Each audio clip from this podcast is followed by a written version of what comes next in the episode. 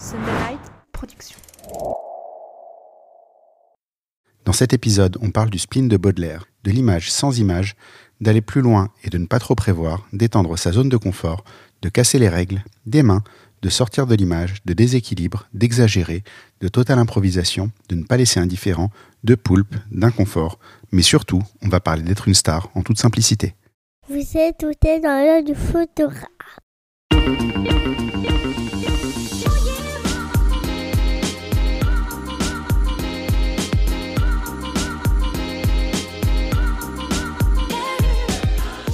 Bienvenue dans ce podcast par un photographe sur une photographe pour les photographes. Je suis Julien Pasternak et aujourd'hui, je vous emmène dans l'œil de Réa Chirudo.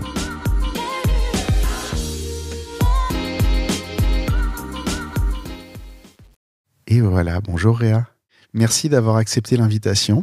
Ça fait un petit moment, euh, je te l'ai dit, que, que je suis ton travail, mais euh, j'ai plein de gens dont je suis le travail. Et puis vous montez, vous descendez dans la liste euh, en fonction de l'actualité. Là, l'actualité, ça a été Amélie Marceau, qu'on va la remercier.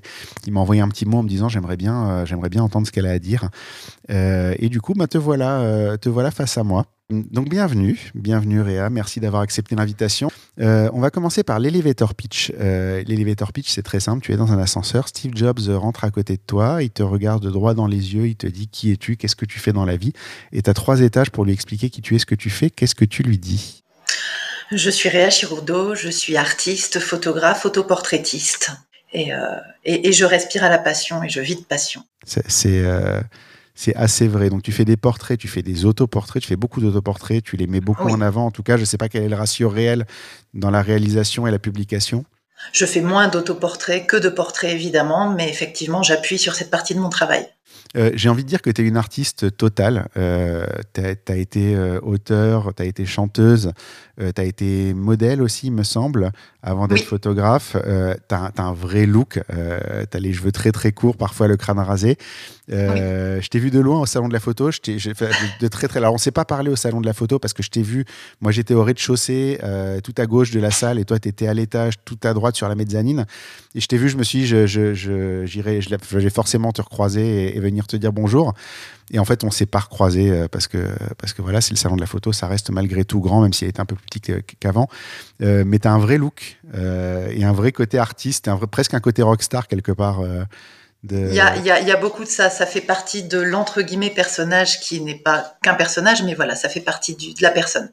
Euh, tu es également, euh, on parlait des portraits, tu es également une photographe entre guillemets, très entre guillemets normale euh, avec KR Agency, puisque tu fais des, des, des, des boulots de photographes qui vont photographier des événements, qui vont photographier des portraits corporate. Exactement. J'ai une agence de photo avec mon mari, oui. On, on, photographie des gens humains vivants normaux et on est vivants normaux. Des, choses, des choses beaucoup plus sages.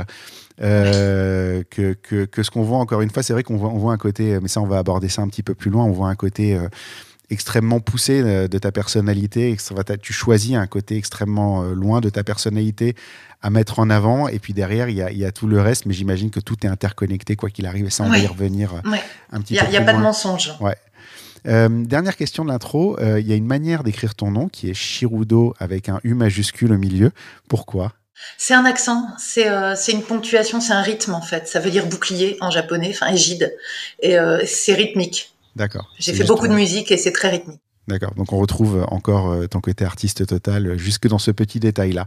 On va passer à la partie interview euh, proprement dite. Si tu avais un livre à offrir à un photographe, tu lui offrirais lequel et pourquoi? Les fleurs du mal, Baudelaire. Ouais. C'est simplement parce que c'est une inspiration du collège qui date et le spleen de Baudelaire m'est resté et ne m'a jamais quitté et j'ai énormément créé au début avec avec ce poème en particulier euh, et, je le trouve incroyablement inspirant dans les ombres. Et j'aime beaucoup les ombres. C'est euh, marrant parce que d'habitude, on, me donne des livres photos. Et euh, j'ai l'impression qu'il y a peu de gens qui sont conscients à quel point on peut faire naître des images avec autre chose que des images, justement. Mon Dieu, oui, mais tellement, tellement plus, parce que quand tu vois une image, tu commences déjà fermé. C'est comme quand tu vois un film avant de lire un livre. C'est moi, j'ai un, un, un, écrivain comme ça qui est Haruki Murakami, que j'adore parce que justement, il fait naître des images euh, dans ma tête. C'est assez impressionnant. Et en, musique, j'en ai un que j'ai redécouvert récemment, qui est Sinclair, qui est un peu la musique de toute ma jeunesse. Ah mon Dieu, oui Des années 90, qui est extrêmement imagé aussi. En fait, tu as des, as des, as des choses, qui te, as des images qui te viennent en tête quand tu euh, entends ces chansons. Euh, de la même manière que tu as des images qui te viennent en tête quand tu lis du Murakami. Et euh, c'est, j'en attendais pas moins de toi. Je me doutais que tu n'allais pas me sortir un livre euh, photo particulièrement, mais voilà, tu vois, ça c'est une mm. très très bonne réponse parce que justement, il n'y a pas que les images pour créer des images. si je te demande qu'est-ce qui te fait déclencher? La, passion et il n'y a aucune réflexion. Donc je suis bien incapable de te dire ça monte à un moment, c'est impératif, il faut le faire tout de suite. D'accord, donc c'est le moment. Donc c'est viscéral. si je te demande ce que c'est qu'être créatif? Question neuve et très difficile. Être créatif, euh, c'est vaste, euh, mais c'est peut-être euh, s'extraire, s'extraire de l'obligatoire pour faire ce qu'on aime et aller plus loin. C'est toujours cette photo que tu veux faire à l'origine. Tu prévois, pour ceux qui prévoient une photo, ce qui m'arrive rarement. et une fois que tu l'as, aller plus loin. Et là, tu commences à devenir créatif. Donc c'est aller au-delà de ta zone de confort quelque part? Alors, j'aime bien dire qu'on l'étend plutôt qu'on va au-delà parce que je suis convaincue qu'il faut faire ce qu'on sait faire, mais en, encore mieux. Mais, euh, mais c'est effectivement euh, pousser une fois, une fois que tu as atteint le, le, but de base, aller chercher plus loin, te laisser aller et euh, t'écouter énormément. Parce qu'en fait, on est tous créatifs, mais on s'enferme dans des règles qui servent en général à, à se restreindre et à rien d'autre. Tu as dit un truc qui, qui, me, qui me surprend. Tu dis je prévois pas, alors que tes photos ont l'air d'être prévus quelque part Enfin, tu as, des. Non, non, c'est la dernière qui est sortie euh, la semaine dernière, donc avec euh, cette, cette magnifique feuille, euh, donc le, berceau vide. elle est sortie en, en trois minutes. J'ai senti, j'étais en train de faire de la post-prod, j'ai senti qu'il fallait faire un truc, je n'ai pas réfléchi un quart de seconde et elle est sortie en trois minutes. D'accord, c'est celle la dernière qui est sur ton Instagram à l'heure actuelle, donc si je suis en train de regarder, ouais, je vois le, je vois laquelle je la mettrai je mettrai un lien vers cette photo euh, avec ton accord pour que les gens voient de laquelle on parle parce que ce sera au moment où ce sera diffusé ce sera peut-être plus celle-là la dernière. Mais voilà on la, on la mettra un petit peu en avant. Mais c'est surprenant euh, on a l'impression que c'est très très préparé justement comme en plus euh, ça d'accord ça sort ça sort comme ça. Oui. Alors la, la, toute première question que je veux te poser parce que c'est vraiment le, la, la, chose la première chose que j'ai vue dans ton travail c'est les mains l'utilisation des mains euh, elles, sont, elles sont extrêmement présentes dans tes portraits. Euh, elles passent beaucoup de choses euh, parce que je pense que c'est quelque chose qui est peut-être sous-estimé par pas mal de photographes pas, pas, forcément confirmé, enfin, tu vois, les gens qui débutent ou quoi, quand on dit faut pas couper les mains, faut pas couper les membres, on a tendance à mettre tout ça dans les mêmes, le, même, le même panier. Et en fait, des fois, j'ai l'impression qu'on pense pas que si on n'inclut pas les mains dans une image, finalement, on peut perdre énormément de choses parce que les mains parlent, en fait. Euh, oui. Alors, elles, parlent déjà, c'est quand même notre moyen de communication avec l'autre. Mm. Le toucher, c'est quand même ce qui nous approche de l'autre, sinon on reste toujours distant. Euh, je crois que j'ai une fascination pour les mains, véritablement. Euh, je pourrais de quelqu'un ne, ne, le rencontrer que par ses mains. Et, et c'est là que je le toucherai, si je devais le toucher. Euh, elles, elles, terminent, elles sortent du corps quand tu suis l'image, tu suis, tu suis le regard, tu suis le bras, tu t'échappes par la main. Mm. Et, euh, et, je trouve que si j'ai pas cette, cette sortie de corps, je reste à l'intérieur du sujet. Et, euh, et, et c'est vrai qu'il y a un vrai travail sur les mains avec euh, avec mes modèles et en autoportrait. Et je vais d'ailleurs très souvent les guider. Je ne les touche pas, je ne les modèle pas, mais je joue au miroir je vais, je vais faire et ils font.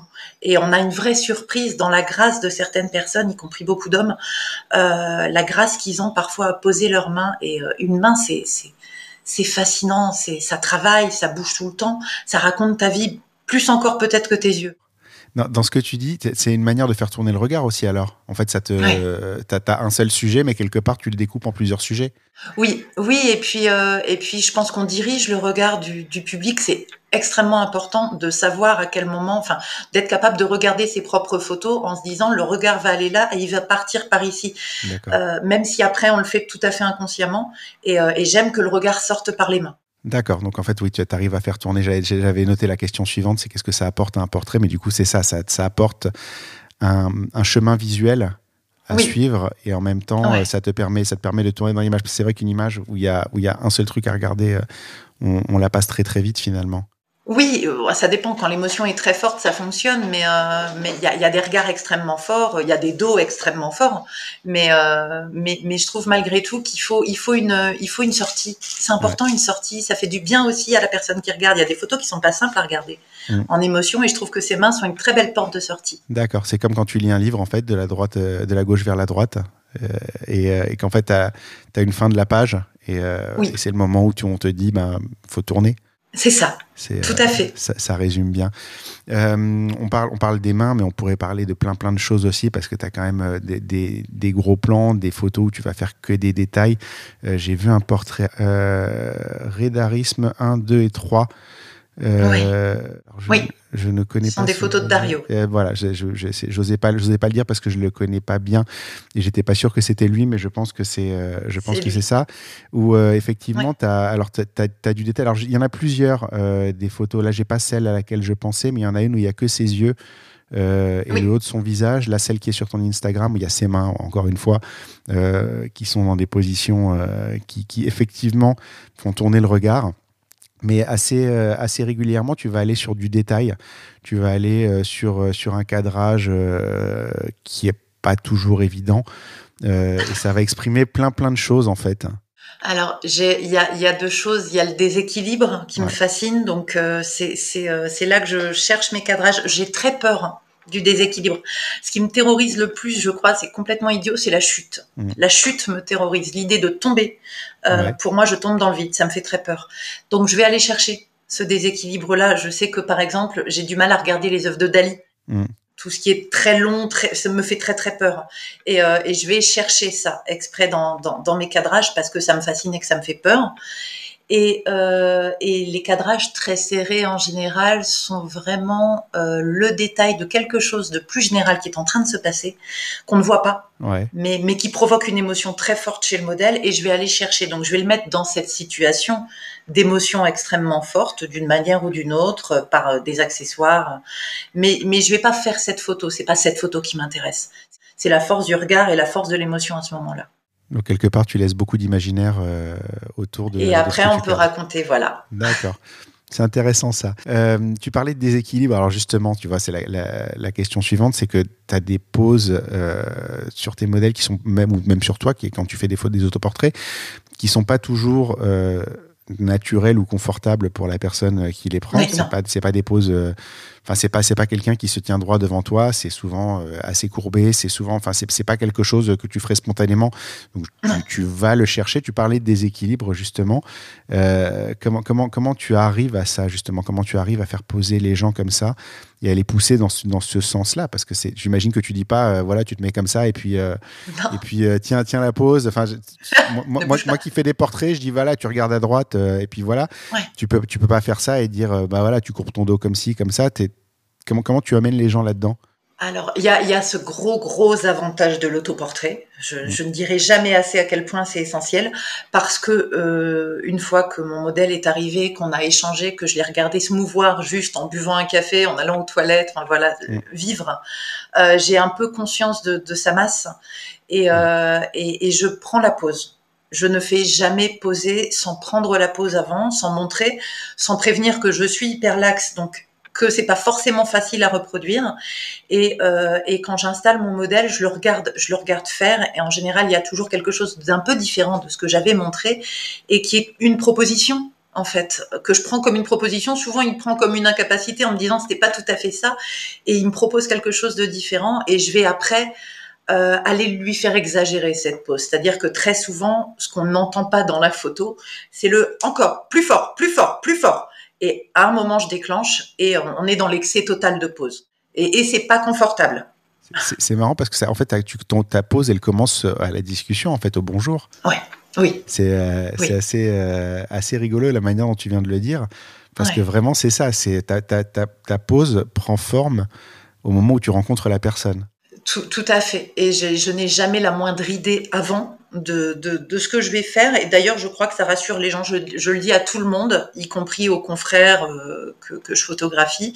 Euh, je n'ai pas la moindre idée de ce que je vais faire parce que je n'ai pas la moindre idée de ce que va me proposer leur corps, leur regard, leur émotion à ce moment-là. Et, euh, et ça commence là. Et c'est fascinant parce que c'est toujours une découverte. Il faut juste être ouvert. C'est rigolo parce que tu vois, je suis en train de. Des fois, je fais des articles sur le blog et tout, et là, je suis en train d'en rédiger un. En fait, euh, j'écoutais un podcast de Tim Ferriss. L'invité, c'était Liv Boeri, qui est une, euh, une, ancienne joueuse professionnelle de poker, euh, qui fait plein, plein de choses, du YouTube et des choses comme ça. Et il parle du poker, justement, il y a, y a 10-15 ans, quand elle jouait encore professionnellement. Elle a, elle a complètement arrêté parce que, en fait, avant, en tout cas moi, à l'époque où moi j'y jouais un petit peu, euh, c'était de l'instinct. Tu avais, des, stats à connaître un petit peu, mais bon, c'était relativement limité. Et c'était beaucoup euh, de, de, de, pratique et pas mal d'instinct euh, pour jouer, pour interpréter et tout. Et en fait, aujourd'hui, le poker, avec les supercalculateurs, avec les ordinateurs qui sont devenus de plus en plus puissants, on a à peu près toutes les séquences qui sont sorties et grâce aux ordinateurs, on peut apprendre par cœur que bah, dans telle situation, tu dois jouer de telle manière 70% euh, du temps. Et en fait, il n'y a plus d'improvisation. C'est euh, il n'y a plus d'instinct. Tu as, telle main, tu joues comme ça euh, deux fois sur trois et puis tu t'en sors parce que statistiquement ça peut pas ça peut pas se passer autrement et donc je, je, je, mettais ça en parallèle avec quelque chose que moi j'ai découvert l'an dernier ou il y a deux ans quand j'ai fait une formation qui s'appelait Too Manu où euh, il disait ne, ne, pars pas avec une idée très préconçue de ce que, de ce que tu vas faire le jour d'un mariage parce qu'en fait, euh, tu vas, tu vas le découvrir et ça va aller parce que c'est ça. Et en fait, je, faisais ce parallèle-là en me disant que euh, pendant longtemps, bah, j'essayais de cadrer les choses avant d'arriver et que bah, finalement, je faisais un truc très, très standard et que le moment où j'ai accepté de, de, de, lâcher prise et de me dire que je ne savais pas euh, ce qui allait se passer, même si je le planifie quand même un minimum, mais que j'arrête je, de, de, penser que je peux tout prévoir, bah finalement, c'est là que la magie, elle arrive. quoi. La magie et la créativité dont on parlait, en fait, c'est là. Et, euh, et, et, et, se cadrer avant, c'est euh, quand, enfin quand tu es cadré dans quelque chose, tu vas regarder la scène se dérouler devant toi en cherchant l'image que tu as déjà conçue. Et mm. tout le reste, tout ce qui se passe véritablement devant toi, tu ne le vois pas. Tu passes à côté. Ouais, parce que tu es dans ton euh, image, tu es dans ta tête en fait, tu es coincé dans ta tête. C'est ça. C'est ça, tu es en train de tourner en rond à l'intérieur de toi au lieu de créer quelque chose avec la personne que tu as face à toi. Ah, ça, c'est, ça, c'est hyper intéressant. Ça, c'est vraiment un beau, euh, un, beau, un, un, un, beau Lego à prendre de, de, de, ce que tu fais parce que franchement, on, on, a, on a tous besoin de se rassurer. Et, c'est, c'est, et puis on a tous, on, on voit tous pas euh, les 100 photos avant celle qui sort à la fin, la seule qui est publiée en fait. Bien sûr. C'est assez, euh, assez fou. Alors la, question suivante, on va, on va, on va rester un peu dans le là, dedans. Je pense on va rebondir en tout cas dessus parce que ça va revenir euh, la, la, la, manière de faire poser euh, les gens. Mais j'ai l'impression que tu aimes bien euh, aller dans les extrêmes. Je pense que c'est lié. Euh, alors, on va, on va évidemment parler du, portrait euh, avec du poulpe. On va rester sur cette idée de, de, poses qui sont pas forcément super naturelles au, quotidien, mais qui au final fonctionnent très très bien. C'est une vraie recherche d'aller. Enfin, c'est lié au fait d'aller chercher d'étendre ta zone de confort, puisqu'on a dit qu'on ne la dépassait pas. alors, l'excès, c'est une nature c'est euh, euh, c'est véritablement il n'y a, y a, pas de recherche dans l'excès. Euh, je pense qu'il y a des gens excessifs de naissance. Je suis excessif de naissance, donc je ne peux pas aller où que ce soit sans aller chercher au bord, à la limite, juste avant la chute. Donc tu, tu, tu peux pas faire du simple en fait sobre entre guillemets, mais c'est tu vas toujours aller à, au, au, plus loin possible quoi. Alors dans la sobriété, je vais, c'est quelque chose que je découvre plutôt récemment euh, et, que j'ai découvert grâce à mon mari d'ailleurs, mmh. euh, qui, qui, a tendance à me renvoyer aux essentiels et qui fait ça très bien. Et dans le dans la sobriété, je vais également aller dans un excès de sobriété. C'est-à-dire que je vais aller dans, dans, dans une forme de, de, de, placidité. Ça arrive en photo, j'aime énormément ça. Euh, il y a presque, presque une gêne d'ailleurs en fait dans, dans la photo que tu regardes parce qu'il ne se passe strictement rien. Et ça, c'est fascinant tu vas toujours dans le trop en fait. Mais toujours trop, toujours. C'est épuisant. Il y, avait, une phrase, alors j'ai une référence de merde, hein, je suis désolé, euh, c'est une très mauvaise référence. C'est une référence d'ado boutonneux, c'était Tabata Cash qui disait la meilleure ou la pire, je veux être la mieux. Et, euh, cette phrase m'est restée. Euh, parce que en fait c'est vrai, l'essentiel et ça, ça, se retrouve dans les réseaux sociaux. Tu peux faire un truc extraordinaire ou tu peux faire la pire des daubes et les deux vont fonctionner du moment qu'on parle de toi en fait. Ah oui, c'est très très vrai. Euh, et, tu peux aller donc tu peux aller dans tous les extrêmes.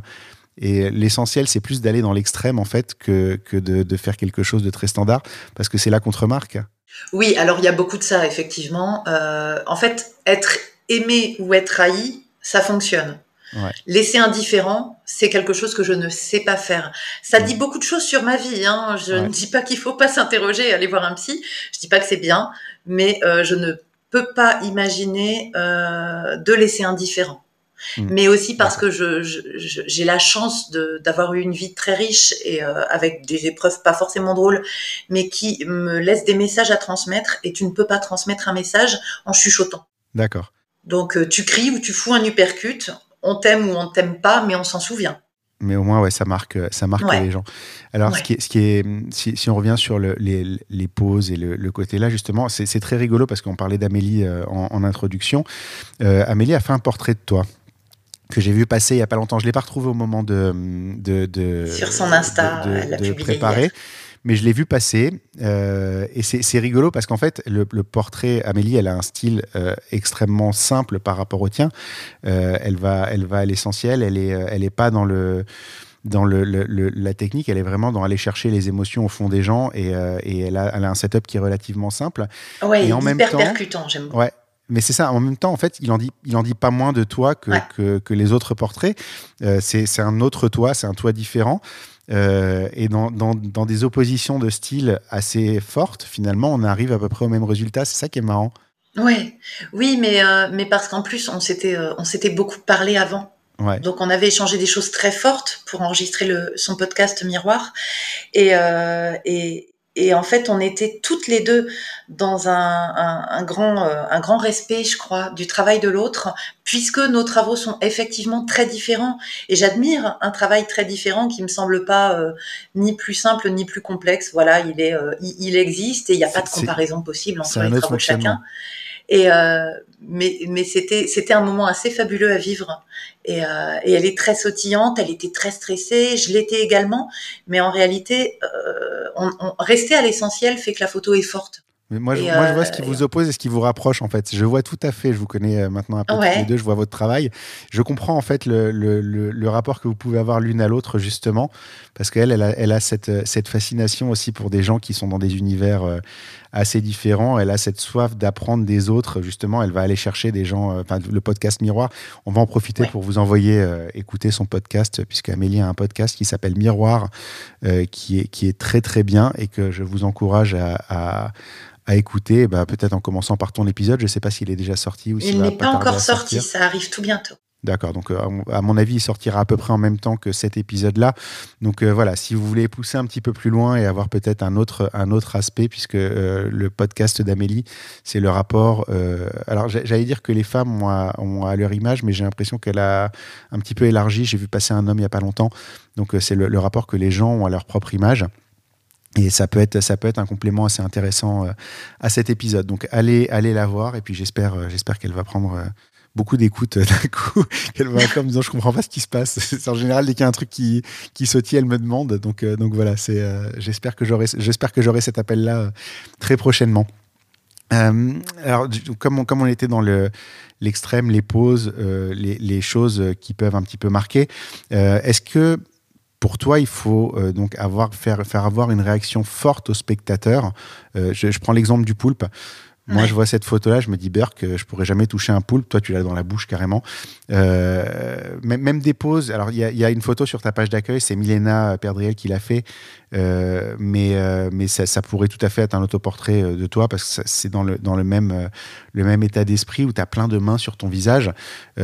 par exemple, ça, c'est quelque chose de très improbable pour moi qui n'aime pas forcément le contact avec les gens, que je, je, je, pourrais, je serais peut-être pas confort là-dedans. Est-ce que c'est une, une, vraie recherche de réaction quasi viscérale? Parce que moi, le poulpe, ça me, il me dégoûte le poulpe en fait. Ouais. C'est quoi l'idée? Euh, c'est euh... alors non, c'est pas une recherche, c'est pas dirigé vers le spectateur, c'est c'est horriblement égoïste en réalité. Mmh. Euh, c'est performatif. Mmh. Euh, c'est une c'est un moyen d'expression euh, où parfois il faut euh, faut juste aller chercher un médium qui manque parce que une image va te figer quelque chose. Donc il faut il faut que ça parle. Euh, tout en étant figé. Donc, euh, ce poulpe, euh, c'était, c'était, bon, le, le poulpe est né d'une gravure à l'origine. L'idée du poulpe est née d'une gravure qui s'intitule Le rêve de la femme du pêcheur, mhm. qui, est, qui est très très érotique. Euh, ça, ça a mouliné. Ne, raconte pas trop ça parce que c'est une question que, que je poserai après, mais sur l'image, parce que c'est l'image, mais on va, on va y revenir au poulpe. C'est plus sur le côté euh, réaction euh, du, du, Alors non, il n'y a, pas, a pas véritablement de recherche de, de, de, réaction. Là, pour le coup, c'est extrêmement personnel. La photo, avec, euh, la, la, photo de Milena avec toutes ses mains, on était en train de vivre un moment très fort avec, avec les photographes. Et c'est vrai que moi, je suis dans cette espèce d'appropriation, de besoin presque de posséder les gens. c'est pas très bien, mais c'est comme ça. Euh, et, le fait d'avoir tous ces, toutes ces mains sur moi, c'était euh, c'était extrêmement agréable. Après, je sais qu'au moment de la publier, je ne la vis plus que pour moi, je la livre. Et euh, donc cette photo de Milena également.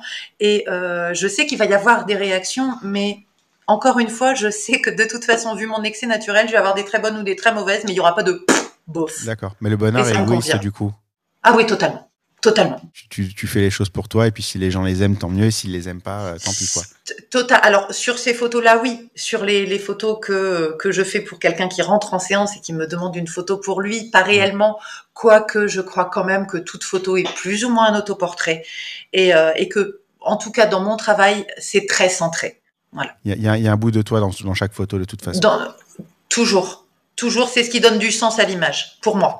Quoi, que je fasse en photo, j'explique à mes clients que c'est eux avec un bout de moi et que mhm. qu'ils le veuillent ou pas, en fait, ils auront un bout de moi dans leur. Euh, tu vois, c'est un truc, c'est un truc con, mais dans mes dans mes reportages maintenant, je me mets toujours, je trouve toujours un reflet ou quelque chose euh, où je vais me glisser, où on va voir ma tronche pour dire, bah, il était là et j'ai fait partie du truc en fait. Et, euh, c'est ton témoignage. ouais. Et c'est une manière de, de dire, je ne m'effacerai pas en fait. Totalement, mais tu as entièrement ce que, Ce que je faisais, ce que je faisais avant, c'est-à-dire j'essayais de m'effacer et d'être le plus euh, technique euh, et neutre possible. Et c'est quelque chose qui a changé justement il n'y a pas longtemps chez moi, c'est ça, c'est de refuser l'effacement. Et c'est, je pense que c'est ça qui me parle dans ton travail euh, plus encore maintenant parce que tu vois encore une fois ça fait un petit moment que je, je suis ce que tu fais. Et, et, je me rends compte quand je prépare ces interviews et quand je suis les gens sur, sur des périodes un peu longues qu'il y a une évolution de, de ma perception de, du travail. Il y a des gens dont le boulot me parle pas du tout pendant un temps. Et du jour au lendemain, ça, ça, ça pop et, euh, et je comprends tout. Euh, ou enfin, je comprends tout. En tout cas, je, je l'interprète euh, différemment. Et ça, ça vient, euh, ça vient. Enfin, c'est surtout les, les, boulots très très éloignés du mien en fait. Oui. Mais, oui. Euh, mais voilà. Enfin, c'est tout d'un coup, tu comprends quelque chose que tu n'avais pas compris et qui d'aide, qui t'as trouvé la clé en fait vers ça. Ouais, oui, bah oui, oui. Et je pense qu'il y a une perception à avoir et il y a, il y a parfois un vocabulaire qu'on n'a pas, il y a un code, il y a quelque chose. Et quand on commence à saisir, d'un seul coup, on plonge et c'est merveilleux. C'est là, c'est là que tu comprends qu'en fait, euh, c'est une évolution permanente ouais. et que ça, tu n'arrêtes jamais de, de changer, d'évoluer, de comprendre, de grandir. Et oui. euh, que ce que tu, ce que tu vomissais un jour, euh, peut-être tu feras ça le lendemain. C'est assez, euh, c'est assez rigolo. Euh, on, on, parlait ben, de, de, toi et de, de, de ta personne, de, ton personnage. J'ai du mal à faire la distinction parce que je pense qu'en fait, le personnage qu'on voit et qu'on imagine être un personnage n'est pas forcément si différent de la personne euh, réelle. Euh, mais tu as une mise en avant de, toi qui n'est pas si courante chez les photographes. Tu as plein d'autoportraits. Euh, ça compose une partie importante de ton portfolio. Tu n'as pas eu ce biais de pas mal de photographes qui se sont servis même de sujets pour s'entraîner, qui ont arrêté complètement les autoportraits du jour au lendemain. Toi, tu continues ça et ça fait partie de, toi. Et même, tu viens de le dire, même les portraits des autres, finalement, c'est un petit peu des portraits de toi. Euh, dans un monde où plein de photographes en fait vont se cacher derrière l'objectif, toi tu te mets en avant.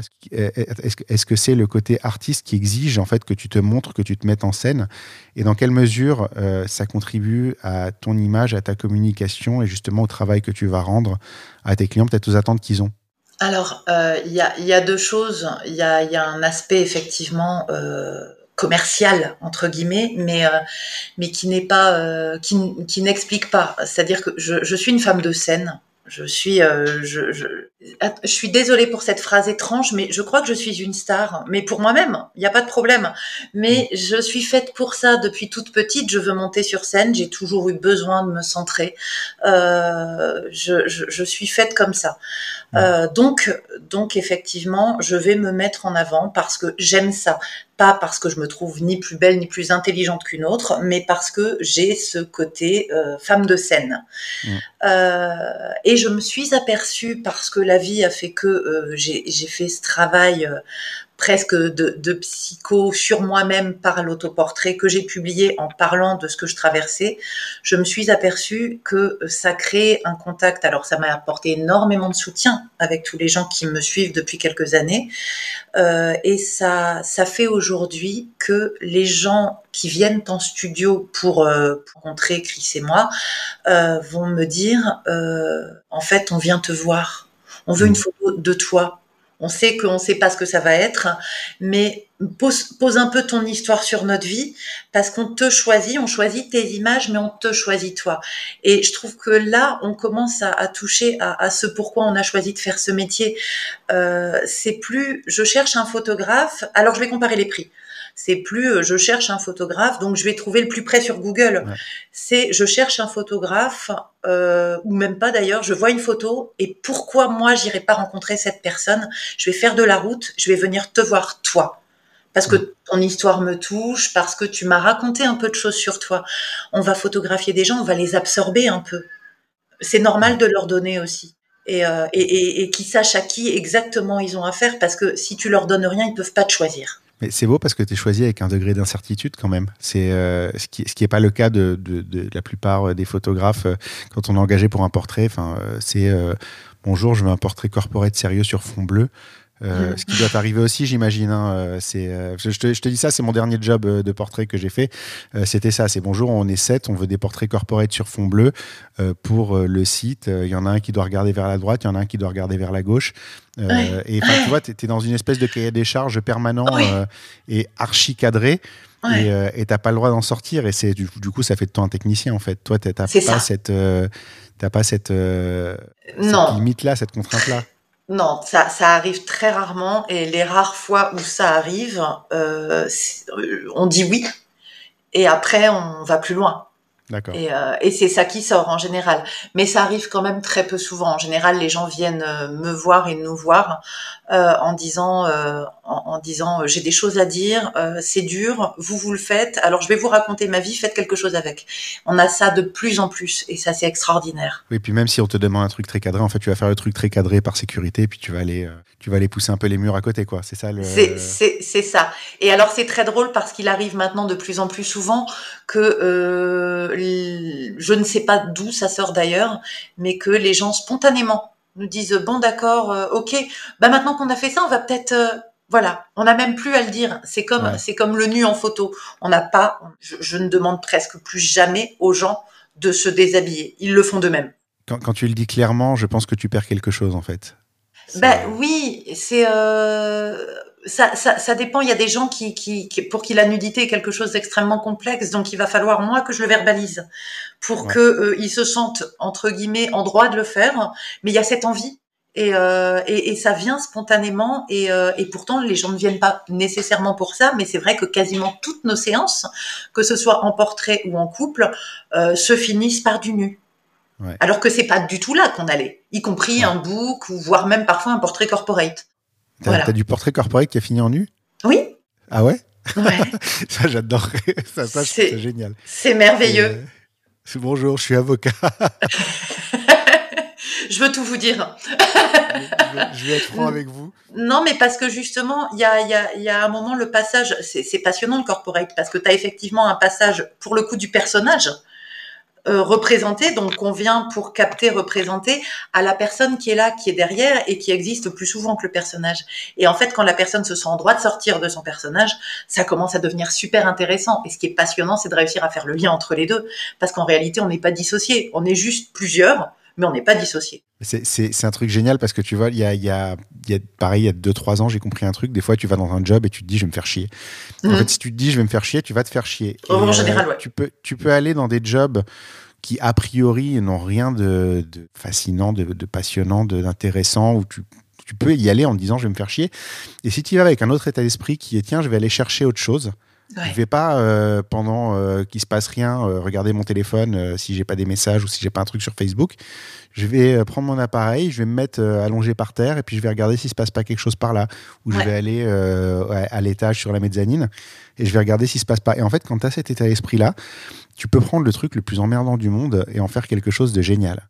Mais oui, Oui, mais totalement. En fait, c'est parce que tu restes ouvert. Ouais, bah, c'est ton état d'esprit. C'est tu pousses un petit peu le mur. On en revient toujours à ça en fait. Tu pousses toujours un petit peu le mur de ton confort pour, euh, pour aller chercher autre chose. Et quand tu fais je crois qu'il est là, le confort en fait. J'ai pas de confort. J'aime pas le confort. Ça m'ennuie. J'ai peur de m'endormir. Ton confort, c'est l'inconfort. Oui. C'est ça C'est joli. Euh, ça me plaît beaucoup. Je peux me le faire tatouer tu, peux, je te l'offre. C'est cadeau.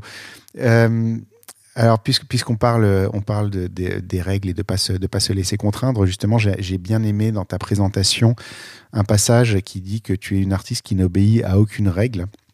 La première question qui ressort de ça, c'est comment est-ce qu'on échappe aux règles alors qu'on n'a parfois pas conscience qu'elles existent?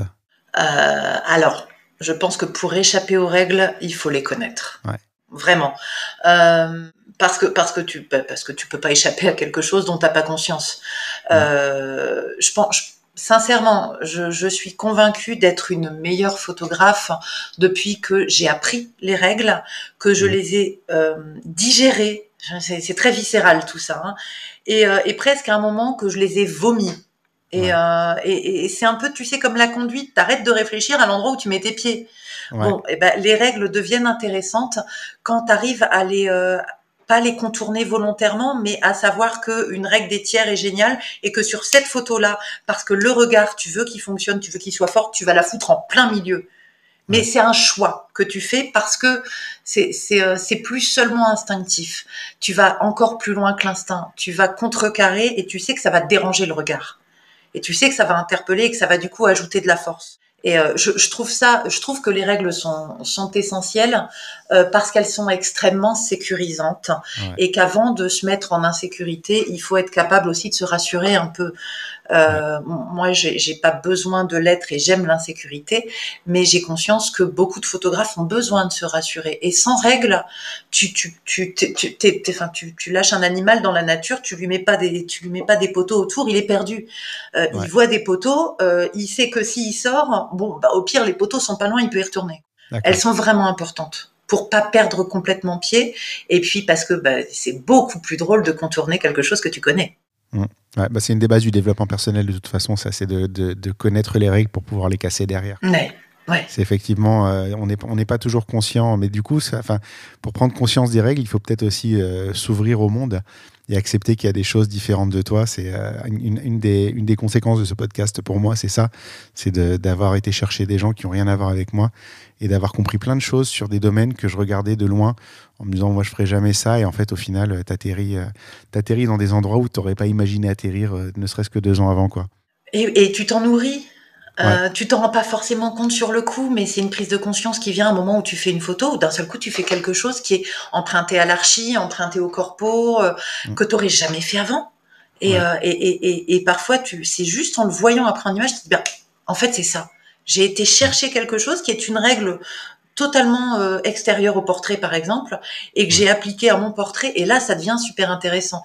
Et après encore une fois tu l'appliques et tu en ressors. Et quand tu commences à en ressortir à la contourner à la détourner voire à aller contre volontairement ça devient super intéressant. Bah, tu te l'as approprié totalement c'est ça. euh, sur, sur le, le, fait d'obéir à aucune règle, je, pense que tu as, as, quelque chose que j'ai vécu moi assez longtemps et que je commence un tout petit peu à, à, dont je commence tout, un tout petit peu à sortir, euh, c'est Instagram. Euh, ton Instagram, il est, il, est, il est assez personnel. Alors, c'est n'est pas des photos euh, faites à l'iPhone de famille, euh, forcément, c'est quand même des choses assez travaillées, mais ça reste assez personnel. C'est toi, c'est tes enfants, c'est ta famille, c'est ta vie. Euh, T'as pas énormément de followers par rapport justement au fait que tu. Enfin, moi, moi, dans mon esprit, tu avais tu, devrais avoir plus de followers que ça sur Instagram. Peut-être que c'est pas ton, moyen de communication préféré.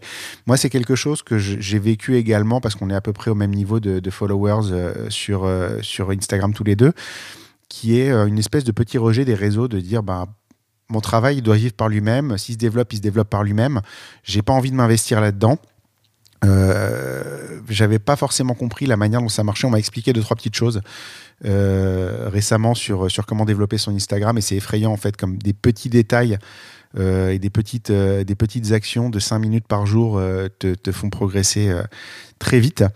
ça recoupe un peu une discussion que, les, gens qui écoutent le podcast régulièrement reconnaîtront qui est sur les pigeons en fait dans les photos. ça fait ça fait deux trois épisodes qu'on a ça. Moi j'étais une espèce de puriste des pigeons euh, où je disais si j'en intègre un dans la, dans la photo, il faut que ce soit un truc absolument naturel. Il passe, il passe, il passe pas, il passe pas, il décolle, il décolle, il décolle pas. voilà, c'est pas. En fait, je me rends compte qu'il y a des gens qui jouent avec du pain, qui mettent des coups de pied dans le sol, qui font, euh, qui font, qui, qui, je, je, mets des méga guillemets, mais je dis triche. Mais en fait, euh, il y a des règles à accepter pour avoir une bonne photo euh, avec des oiseaux, par exemple. Et il y a des règles auxquelles il faut se plier pour euh, faire fonctionner son Instagram. J'ai l'impression que toi, c'est un petit peu aussi ce, ce côté-là, non Quelque part, où tu n'as pas envie de te soumettre à ces règles-là d'Instagram, par exemple, dans ta communication? Il y a, y, a, y a, quelque chose, c'est effectivement un, un, média que j'utilise peu, euh, parce qu'il... y a, y a, je suis très instinctive et il me plaît pas. Il me plaît pas parce que justement, euh, il y, a, y a ce côté, euh, il y, a, y a ce côté où on peut pas en déroger. C'est idiot, mais ça me fait penser à la pâtisserie. J'adore cuisiner, je ne sais pas faire de pâtisserie parce que je ne sais pas suivre une recette, ça m'ennuie. Et ouais. c'est exactement la même chose. Instagram, c'est et puis il y a une forme de consommable, je trouve, qui me dérange. Euh, ça manque à mon goût de profondeur.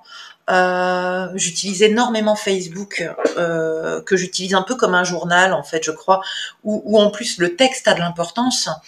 Euh, et, et j'avoue qu'Instagram, je, je, je n'arrive pas à m'y plier parce que c'est comme une forme d'obligation. Euh, je sais pas faire et j'ai pas envie de savoir. En ouais, réalité. C'est une contrainte, tu es obligé d'y être parce que tu es photographe ouais. et que si tu es photographe et que tu pas mmh. sur Instagram, bah, tu n'existes pas en fait. Mmh. Mais et, oui, un mais peu. En même temps, et, et, euh, et, puis alors, c'est vrai que j'ai tendance à dire que euh, à, sur le plan purement professionnel, euh, notre clientèle n'est pas sur Instagram. Ça m'arrange et en fait, je crois que j'ai décidé ça d'un commun accord avec moi-même parce que j'ai pas envie d'y aller. Ouais. Euh, il faudrait que je le fasse, mais euh, mais je suis intimement convaincue qu'en fait, il faut pas faire dans la vie les choses qu'on n'a pas envie de faire parce qu'on a suffisamment d'emmerdements comme ça. Et donc non, en fait, j'ai, je crois que j'ai plus ou moins lâché l'affaire. Je me prive sans doute de contacts extrêmement intéressants, mais non, puis il y a ce, je, je trouve qu'Instagram est un, désolé, alors je mets encore des gros guillemets aussi, un mensonge. Mmh. Qu'il n'y a que je ne vois pas sur Facebook, mais parce que j'ai peut-être été toujours très honnête et très franche sur Facebook. Il y a un mensonge dans l'Instagram, il y a une façon de romancer sa vie. Euh, et puis, bah, c'est pas un roman. Parfois, c'est très très moche. Et, euh, ouais. et c'est pas Instagrammable. Mais ouais. il va peut-être falloir qu'un jour je fasse l'effort. Mais, mais, mais pas aujourd'hui. C'est ce qu'on disait à l'instant. Il faut apprendre, faut apprendre les bonnes règles. En fait, moi, ouais. j'ai eu la chance de discuter avec quelqu'un qui connaissait ces règles-là, qui m'en a expliqué les bases. Et, ouais. euh, et, et c'est vrai qu'une fois que, une fois que tu les connais, tu peux t'y plier un peu et puis à un moment tu vas les tordre et puis euh, et puis voilà c'est je pense que ça on, on, a bouclé la boucle en parlant ça. de tordre les règles tu viens quand même de me motiver bah voilà. on va, si on, on peut tordre Instagram, je vais aller tordre Instagram. On va, on va discuter euh, hors antenne de ce qu'on m'a expliqué, et, puis, euh, tu verras que c'est, euh, tout bête, mais, mais ça peut fonctionner.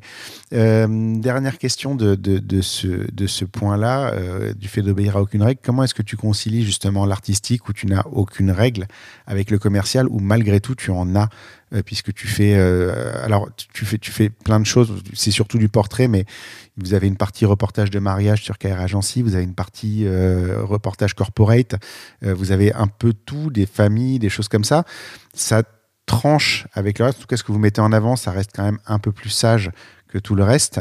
Euh, mais mais euh, du coup, comment on concilie ça? Qu'est-ce que ton approche artistique amène dans cette partie de ton métier?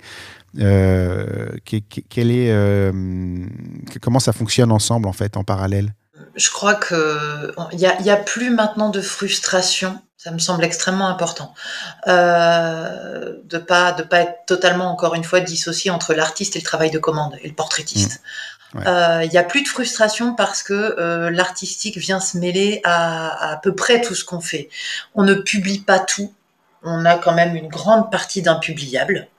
Euh, pour nudité, euh, pour nudité majoritairement, euh, parce qu'on va aussi travailler sur des émotions très fortes avec des, des histoires personnelles que les gens ne souhaitent pas révéler et ça s'entend.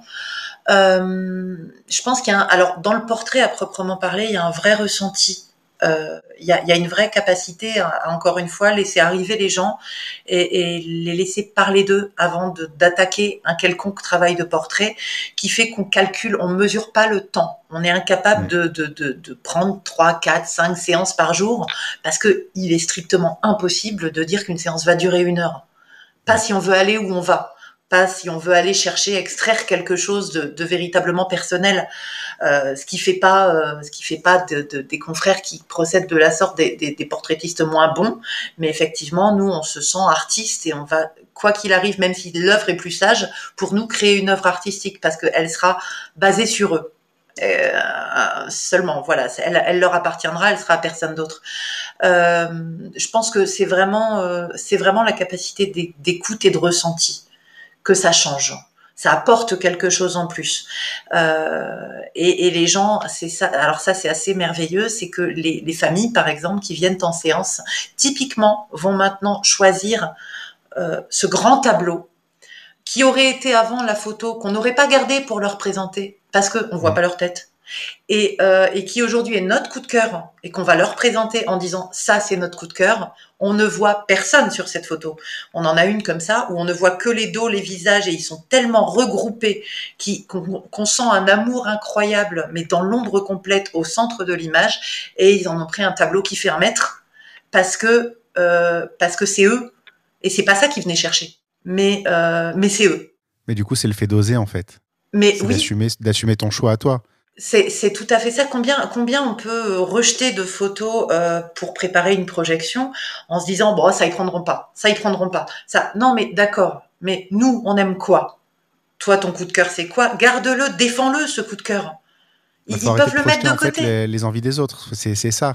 Mais oui, c'est quand ils sont venus te chercher pour toi, ils ont envie aussi de savoir quelle est ta photo à toi et ta vision de leur famille. Eux, leur famille, c'était une espèce de boule où on voyait rien. Ils étaient tous centrés sur un, un, noyau d'amour commun euh, et ils étaient tous autour. On les voyait pas. Et eh ben c'est leur famille et, euh, et c'est mmh. comme ça qu'on l'a perçu, c'est comme ça qu'on l'a présenté et c'est comme ça que, bah, qu'ils la voient tous les jours maintenant. D'accord, donc tu as assumé ton message totalement. Ah, totalement. ça fonctionnait quoi. Et parfois c'est une photo de détail. Ça va être euh, la, main d'un papa sur le visage de sa fille.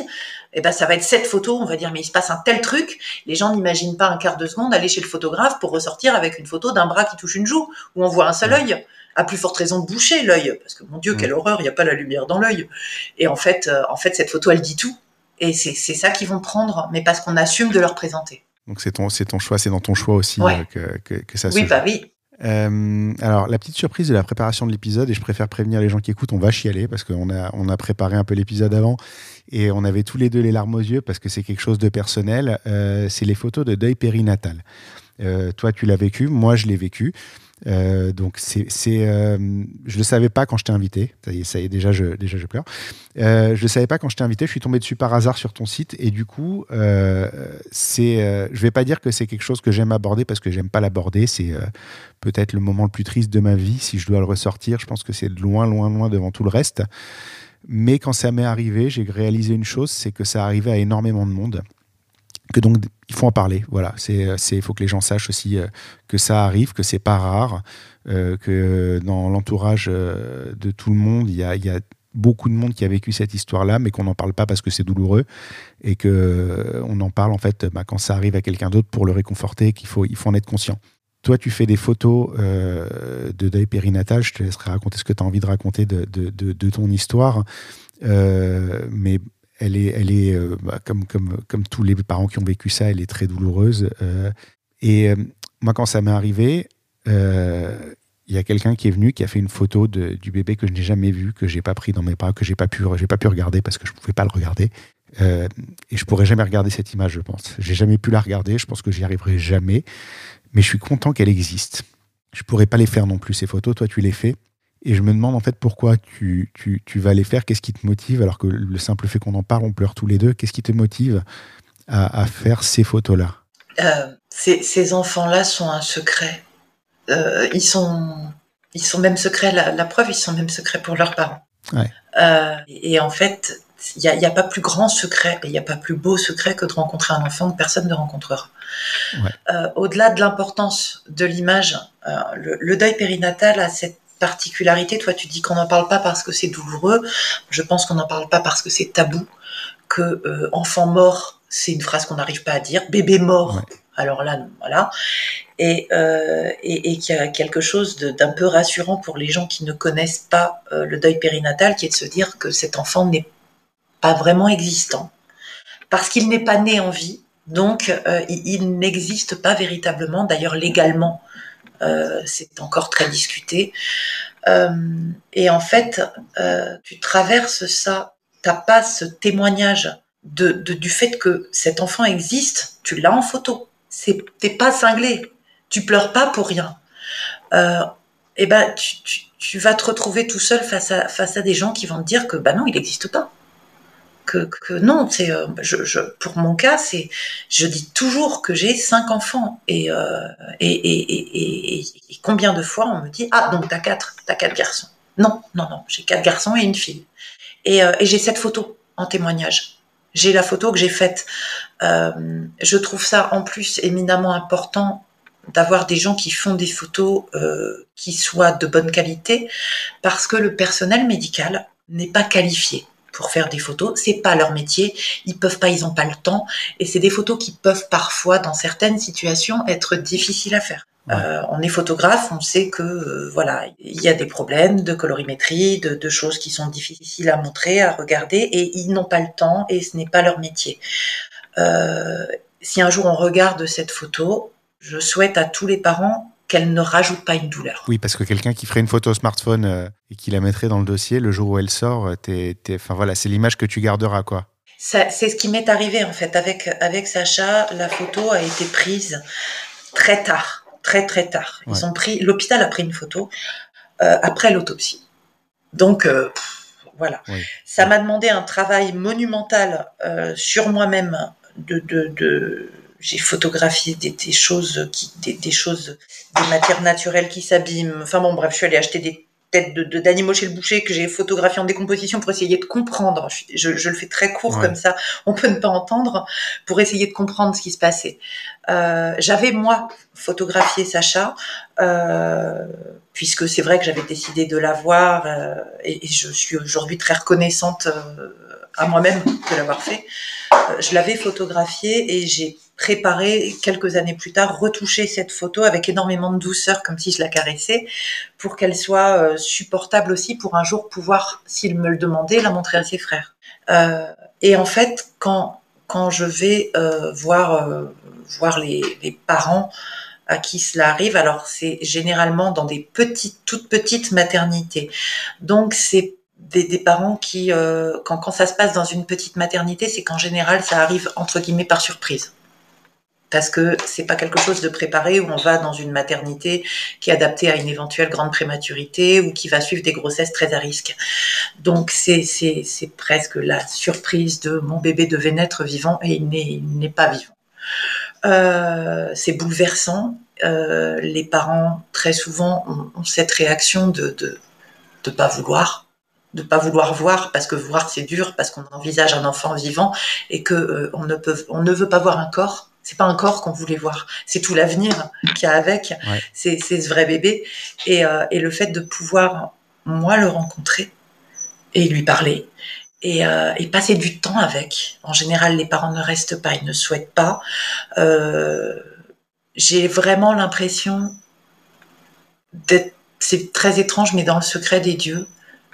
J'ai une, une richesse, je ressors de là, c'est horrible, mais non, avec un bonheur une conscience de la chance que j'ai d'avoir rencontré cet enfant et, et, euh, et, une conscience aussi en voyant ses parents qui sont souvent dans une douleur immense, une conscience qu'un jour, peut-être dans très longtemps, ça va aller, ça va aller mieux.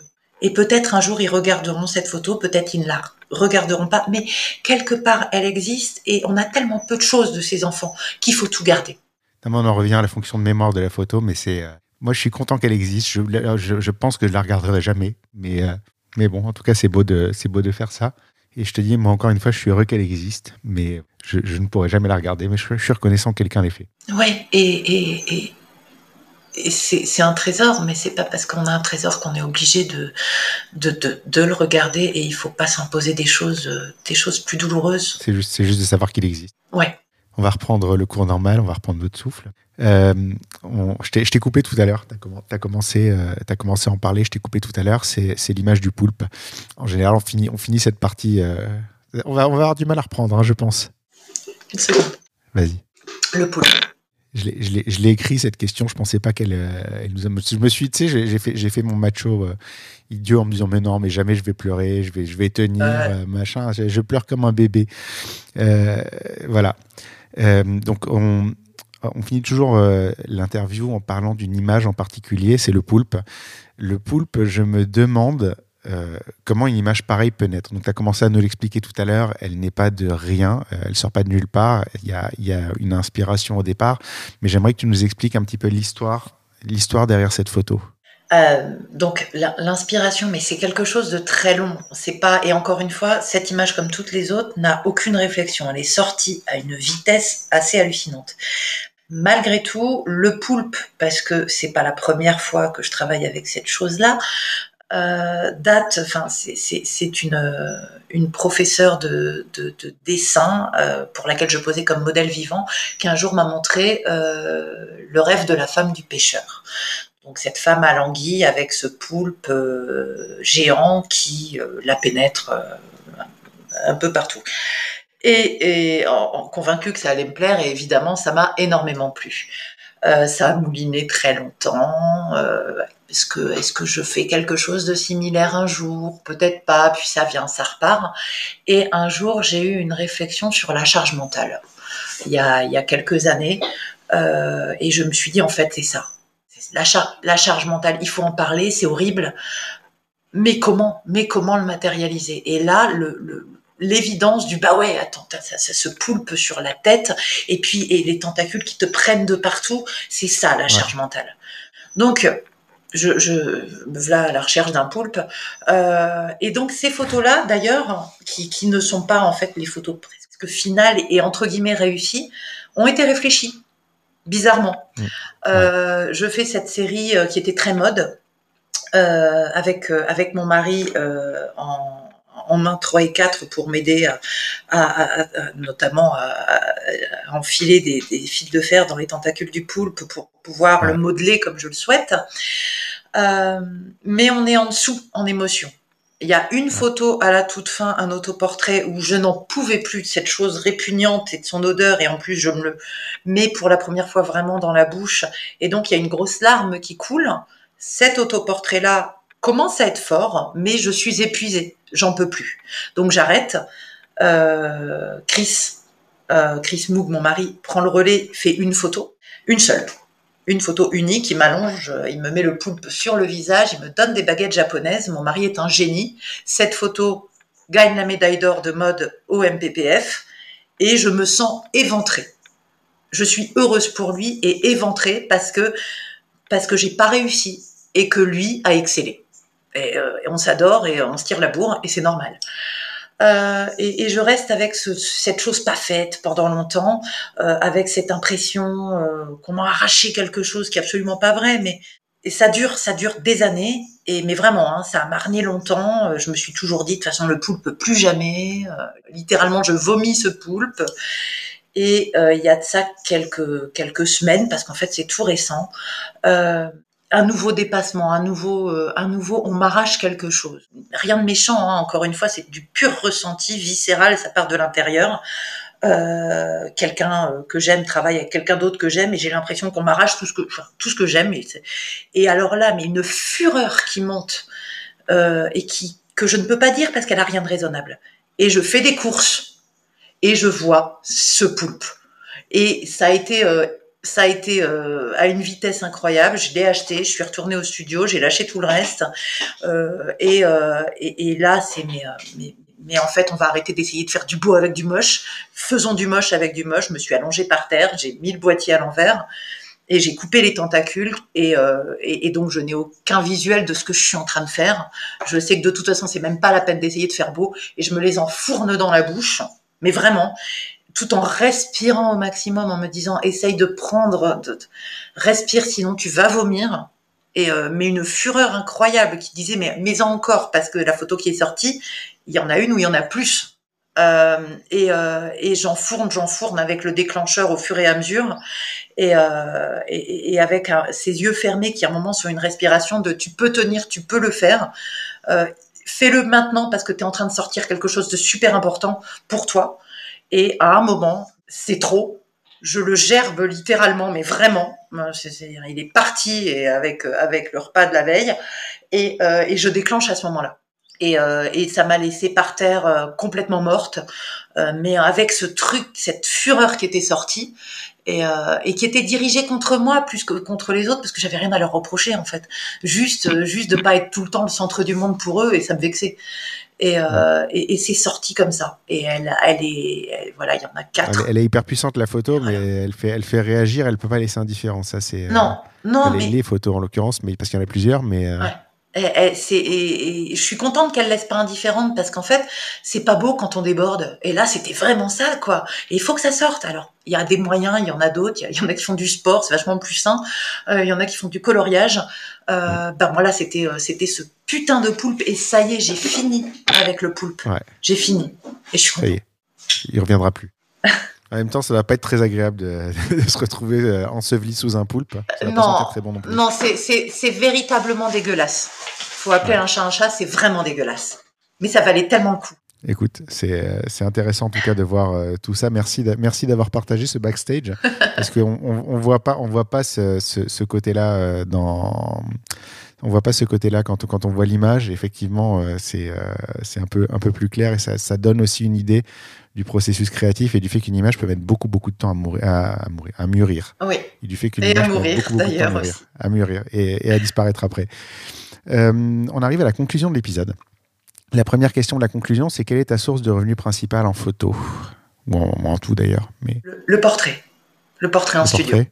Aujourd'hui, c'est les portraits en studio Ouais. à 100%. Oui. Euh, est-ce que est-ce que tu gagnes bien ta vie aujourd'hui? Oui. Oui, oui, oui. Alors, le, le portrait, la principale et la formation, l'accompagnement derrière, et oui, je gagne bien ma vie. Euh, Si je te demande quel est le pire moment de ta carrière? Très difficile. On n'est pas de souvenir. Euh, sincèrement, euh, je, je crois que je n'en ai pas. Sincèrement, je crois que je n'en ai pas. Ouais. Vraiment. Euh, puisque tout est sorti. Ouais. Donc, Oui, euh, c'est le fait de tout faire sortir parce que tu disais le poulpe, ça peut. Enfin, tu vois, en même temps, ça aurait pu être une réponse. Et, Et en même temps, tu as, littéralement sorti tout ce que tu avais à sortir à ce moment-là, finalement. Et, et c'est ça, donc je n'ai pas de pire moment parce que tout, tout, de, tout fait naître quelque chose, donc j'ai pas de pire moment. Peut-être si un jour elle s'arrêtait, mais, euh, mais elle s'arrêtera pas. Et du coup, tu as un meilleur moment ou pas? Ou c'est la même chose? Tout, tout est sorti aussi? Euh, j'ai- quand même, euh, j'ai quand même des très très beaux moments aussi. J'ai j'ai des meilleurs moments dans, dans les expositions. Quand on partage des choses très personnelles, là, ça devient euh, très très grand. Et que tu vois la réaction des gens ou euh, Les gens parlent. elle, elle compte ou les gens parlent comme ils n'ont jamais parlé. Et ça, c'est merveilleux.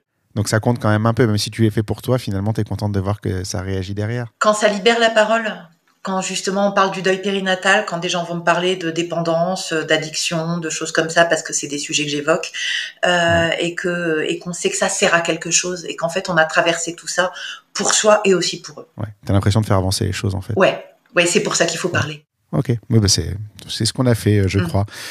Euh, on arrive à la dernière question de l'épisode. Qui tu me recommanderais pour un prochain épisode? Chris Moog, il est euh, alors parce que parce que c'est un, un- un- une espèce de génie de la sobriété. Euh, Il a, euh, je lui dois la vie déjà, ce qui n'est pas rien. Euh, mais au-delà de ça, euh, il a un Chris est capable de, il pourrait sortir une image par an. Son image éteint tout ce que je vois autour. Il est, il est juste et, euh, et il a un, il a un talent incroyable. Et, euh, et il est sobre. Et cette sobriété c'est quelque chose qui, qui, qui est très quand même assez loin de moi et qui me fascine totalement parce que euh, quand on crie beaucoup et qu'on fait beaucoup de bruit et que des gens arrivent à faire très exactement la même chose en silence. C'est impressionnant. ouais vraiment C'est rigolo que vous fonctionniez aussi bien ensemble alors que vous êtes aussi opposés finalement. Euh, oui, mais je pense que euh, on se, on s'apaise, enfin on se complète. Il a besoin de, de, il avait besoin de réussir à sortir un peu de lui, et moi j'avais besoin, eh ben de, de, de- d'être capable de rentrer en moi et d'avoir un lieu de sécurité pour me reconstruire. Il, il m'a sauvé la vie, il m'a tout appris euh, en technique, et il m'a, il me laisse le champ libre pour faire absolument tout ce que je crée. Et euh, Vous êtes équilibrés en fait. on est Vous vous êtes équilibrés l'un l'autre. Totalement. Totalement, c'est euh, assez merveilleux à vivre, c'est assez merveilleux à voir parce que ça se ressent très fort. Et, euh, et au-delà de ça, son talent est, euh, Moi, il me, quand il, quand il m'envoie une photo, j'ai, alors c'est drôle, ça me fait un uppercut à chaque fois. Les autres photographes avec lesquels je travaille, qui sont merveilleusement talentueux, je, je vois, je vois leurs photos. Dario euh, m'envoie une photo, je suis heureuse pour lui de voir cette photo. Elle est belle, elle me plaît, et, et je ne ressens que de la joie quand je reçois une photo de mon mari, j'ai un uppercut, j'ai une violence, j'ai une jalousie, parce qu'on est tellement proches et qu'on a une façon tellement différente de dire la même chose que mm. c'est vraiment fascinant et euh, je suis très jalouse de lui et, euh, et je l'admire toujours D'accord. Bah, écoute, c'est intéressant. On va discuter du mise en relation euh, hors antenne. où est-ce qu'on peut te retrouver? En vrai, dans la vraie vie, avec les vrais gens à, quelle, à quelle adresse sur ton site internet, par exemple Est-ce qu'il y a des, des, des expos, des endroits où on peut voir ton travail euh, en particulier en ce moment Alors, il n'y a pas d'expo en ce moment. Euh, pour, pour tout ce qui est plutôt autoportrait et artistique, il y a un rea.book.fr avec un site en cours de montage. Euh, sinon, il y a une page, il y a une page Facebook qui s'appelle Réa Chirudo Faire, euh, où là, je vais, euh, on est presque dans le blog, hein, et où je participe beaucoup des accompagnements. Et puis, et puis, on me retrouve aussi sur la page Facebook des Pour pour tous les photographes qui ont envie de se faire rédariser par, par Réa et Dario, parce que c'est une belle expérience à vivre et ça réveille un peu. Pour, euh, traduire les rédarismes, je crois que vous allez dans les studios des photographes en utilisant leur environnement pour les, photographier. Exactement. C'est euh, une expérience pour eux, c'est une expérience pour nous, c'est un déséquilibre permanent et, euh, et c'est émotionnellement hyper fort et, et on s'éclate, c'est génial. La, boucle est bouclée. Ouais. Eh ben écoute, merci beaucoup euh, pour cet épisode. On a appris beaucoup de choses. On arrive, on a pleuré, on a beaucoup pleuré. on pleure pas autant d'habitude, mais, euh, mais c'était important et, et, et c'était euh, c'était c'était hyper intéressant d'entendre ça. Et il fallait des fois, il faut en parler aussi. Et voilà, maintenant vous, vous savez vous savez un petit peu plus de choses de nos vies respectives. Euh, à, tous les deux. Et euh, voilà, c'était important d'en parler. Merci beaucoup. Merci à toi, bah, Julien. J'espère que la prochaine fois euh, que je te croise, tu seras pas à 30 mètres de moi et je pourrais, je pourrais venir te voir en, vrai, en personne. Ben, J'espère. Fais-le, siffle. Sinon, sinon, on ira boire un café ensemble, on, se calera ça et ce sera beaucoup plus simple. Carrément. Merci. Merci beaucoup, à très bientôt. Merci à toi.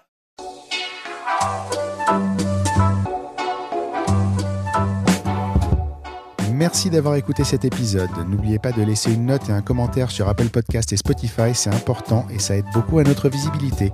Vous pouvez également aller sur le blog dans l'œil du photographe à l'adresse www.dlodp.fr. C'est tout pour aujourd'hui. On se retrouve au prochain épisode dans l'œil d'un nouveau photographe.